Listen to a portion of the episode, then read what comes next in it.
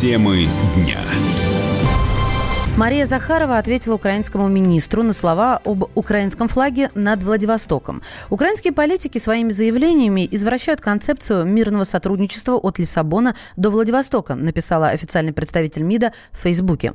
Ранее министр инфраструктуры Украины Владимир Милян выступил с утверждением о том, что, цитирую, «над Владивостоком снова будет украинский флаг», как это было сто лет назад. На что Мария Захарова напомнила, в 1919 году Владивосток Владивосток был оккупирован войсками Чехословакии, США, Японии, Канады и других стран.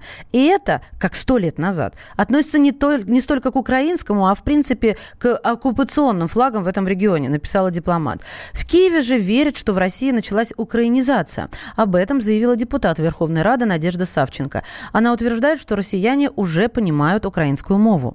Також наші ефіри, мої особливі ефіри, часто я так помічаю, дивляться в Мои эфиры часто, я так замечаю, смотрят в России. Что хочу вам сказать? Как бы не перекручивали на российских каналах мои слова, как бы их ни показывали, мне нравится только одно. Показывают их, не дублируя и не переводя, а титруя. То есть украинский язык звучит в российских эфирах.